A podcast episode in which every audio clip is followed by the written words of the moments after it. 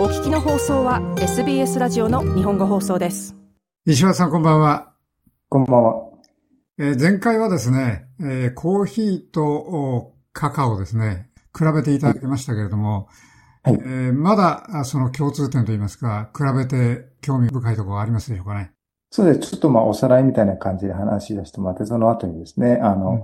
その数字と一緒に話したお互いに、あの、疑問に思ったこととか、これからのことを話したんで、そのことを、あの、伝えていきたいなと思ってます。はい。で、えチョコレートはですね、あの、まあ、カカオが原料で、カカオから、まあ、フルーツから収穫して、で、生成という段階ですね、発酵、えー、そして、えー、まあ、あの、火を通して焙煎みたいな工程があってですね、焙煎というのがちょっとわからないんですけど、で、そこから、えー、細かく砕いて、えー、石臼で引いて、えー、とろっとした、えー、あの、まあ、油分が出て、えー、まあ、砂糖を加えたりして、チョコレートが完成するんですけど、コーヒーの場合もですね、やっぱりその、まあ、コーヒーフルーツが、ね、中にある種を取って、まあ、その部分をカカオビーンズと同じで種なんですけど、で、発酵っていう工程があって、で、その後ですね、えー、焙煎をして、細かく削って、で、コーヒー、として提供する、結構、あの、工程がですね、あの、すごい似てるところがあって、で、お互いですね、あの、共通してるんだけど、あの、その、まあ、コーヒー豆の方はですね、結構生豆の、えー、まあ、テロワールとかポテンシャルが、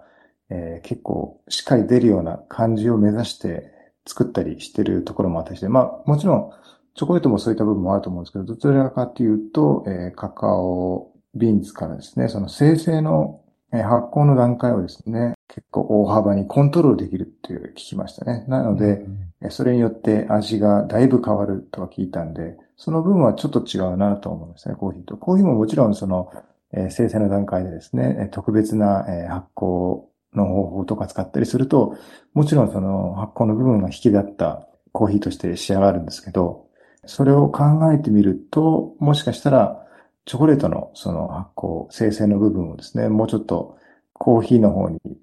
まあ、どれだけかわかんないですけど、取り組んだり、そのノウハウを得たりしたら、コーヒーマンもですね、もっといろんな、この、効いた、味わいのものが出来上がるのかなと思いますね。はい。で、それを逆に考えると、チョコレートの方もですね、カカオビーンズをですね、あの、まあ、品種とかちょっとわかんないですけど、あの、あとはテロワールですね。標高がちょっと違ったものとか、カカオベルトの違ったエリアでのものをですね、えー、できる限りそのフルーツ、カカオビーンズのあの、ポテンシャルに特化した生成も少しマイルドなものにしたら、場所とかエリアですね、原産地だけではなくその、カカオ農園っていうんですかね、によっても全然味が違ってきて、その、えー、飲み比べみたいなのも面白いかな。と思いましたね。はい。まあ、チョコレートのことはあんまり詳しくないんで、あの、そんなことはないって言われるかもしれないですけど。はい、はい。で、そうですね。コーヒーも結構やっぱり同じ国でも農園によって全く、あの、やっぱりテロワールが左右されてるところなんで、えー、そういうふうに思ったりもしましたね。うん。はい。えっと、ところで、その、石尾さん最近日本に行かれてましたけども、日本のコーヒー事情っていうのは何かあ取材なさいましたですか？はい。僕、あの、まあ、コロナの関係もあったりして3年ぶりの帰国になったんですけど、えー、そうですね、あの、友人に会ったりして、えー、いろいろ話をしたんですけど、えー、中にはですね、カフェを経営している人もいるし、えー、マネージャーというポジションで働いている方もいまして、えー、結構ですね、あの、お店が増えてるって聞きました。ああ、はい、オーストラリアというかメルボルンと反対ですね。そうですね。はい。やっぱり、あの、空き店舗が増えたっていうのも一つの理由だと思うんですけど、はい、そういった感じですね。あの、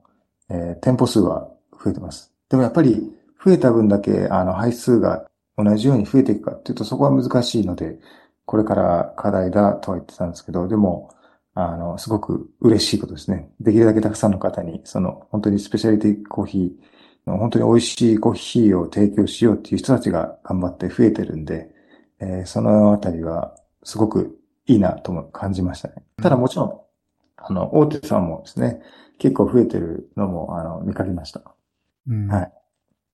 あの、日本ですとですね、コーヒーの味を楽しむももちろんそういうお客さんいらっしゃると思いますけども、時間を潰すっていうために、そのカフェに入るっていう人ももちろんいると思うんで、はい。あの、そうねどうなんでしょうね。あの、日本のコーヒーの流れっていうのは、どんどんスペシャリティの方に行ってますか？それとも、そうでもない方ですか？そうです。難しいところですね。あの、やっぱり、フランチャイズとか大手のところはですね、今もすごい行列で並んでて、まあ、こっちのコーヒー屋さんのが、まあ味とかが結構いいんじゃないかなと思うところが、全然人が並んでなかったりしたりもしてるんで、その部分はちょっと難しいなと思ってますね。はい。ただ、やっぱりあの、えーコロナもあったりして、で、それで、おうちコーヒーっていう感じですね。あの、みんな自宅でコーヒーをゆっくり味わって飲むっていうのが出て、あの、方たちが増えたんで、その分やっぱり値段がそこそこしても、あの、品質のいいものを家でゆっくり入れるっていう人も増えたんで、えーまあ、焙煎とかやってる僕の友人とかもですね、あの、えー豆売りはそこまでは減ってないと言ってますね。コロナでも増えたりもしてますし、あ、とはあの、オンラインの方もですね、増えたとは言ってますね。はい。うんオンラインショッピングの豆売りですね。うんその点はそうですね、メルボルンと似てるかなとは僕は感じました。うん石尾さんのところにはそのコーヒーの自動販売機ってのありましたけど、そんなのは日本でどうですか、見かけました？いや、見かけてないですね。缶コーヒーはもちろんあったんですけど、缶コーヒーの自動販売機はそっちが多分強すぎて、豆の自動販売機はないのかもしれないですね。うんはい。誰か出したら面白いなと思うんですけどね。はい。もしかしたらこれからやる人は日本でいるのかもしれないですね。はい。シンガポール人のコーヒーとですね、ブレンドとどっちが日本では人気ありますか？えーっと、そうですね。お店にもよるとは思うんですけど、えーやっぱりそこまでこだわってない人もいますし、こだわって、あ、こっちのシングルオリで飲みたいっていう人もいるんで、多分、メルボルンと同じように、まあ、マーケットレーンと同じような感じで、ブレンドを飲む率のが普通に多いのかもしれないですね。うんはい。こちらですと、エスプレッソ系のミルクコーヒー、カプチーノとかそういうの結構頼む人多いですけども、日本もそうでしょうかね。そうですね。お店にもよりますけど、大体、あの、僕の知り合いのお店は多いです。その、エスプレッソベースが。もちろんドリップに力入れてるところもあるんで、そこはドリップがよく出て、豆も売ったりはしてるんですけど。先ほどあの、おうちコーヒーっていう話がありましたけども、はい。日本だとどれですかね？コーヒーメーカそれドリップ、エアロプレスとか、サイフォンとか、サイフォンはちょっとマニアックだと思うんですけど、あとフレンチプレスとかですね。はい。もうあ、いろいろ、まあ、種類はあるんですけど、やっぱり一番多いのはドリップですね。ポカオーバーが多いと思います。ー、モカマスターみたいな機械はどうでしょうかね？えー、多分持ってる人は本当に少ないと思いますね。飲む量が少ないっていうのと、自宅に持ってる人がいたら、うわ、すごいっていう感じで、うん。珍しいと思います。多分、オーストラリアには持ってる人のが、自宅で持ってる人の率は多いのかなと思います。コーヒー文化の成熟度っていう意味で言ったら、オーストラリアと日本、東京とメルボルンでもいいんですけど、どっちに軍配上げますか？石橋さん。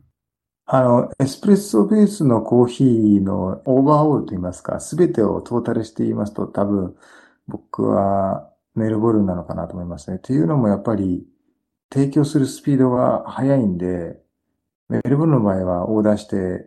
10分とか出てこないと遅いなって言われたりすると思うんですけど、日本は結構20分とかたまに待ったりする時もあるんで、あはい。その辺はやっぱり違うかなと思い。あ、それもちろん美はいんですけど。バリスタはいの技術とかそういうこともあるんですかね？そうだと思いますね。まず、その、配数が日本はメルボルンみたいに多く出ないんで、その分スピードが上がらないっていうのが原因だと思いますね。練習ができないって言いますか。あと、そうですね、その文化も多分あると思うんですね。仕事の合間に来てる。で、テイクアウトも多いですし、東京はもちろん早いとは思うんですけど、日本の場合はどちらかというと、喫茶店の感覚の人も多いのかもしれないですね。あの、コーヒーは座ってゆっくり飲むっていう。うん。なので、もちろんテイクアウトをメインでやってる東京とかのコーヒー屋さんは早いですけど、全体的に見ると、メルボルンのが早く提供してるなと思いますね。はい。味もやっぱりそうですね。場所によって全然違うんで、何とも言えないですね。すっごく美味しいところが日本でもあったりとか、メルボルンでも美味しくないところあったりしたりするんで。どうもありがとうございました。はい、はい、ありがとうございます。SBS 日本語放送の Facebook ページで会話に加わってください。LIKE、いいねを押してご意見ご感想をお寄せください。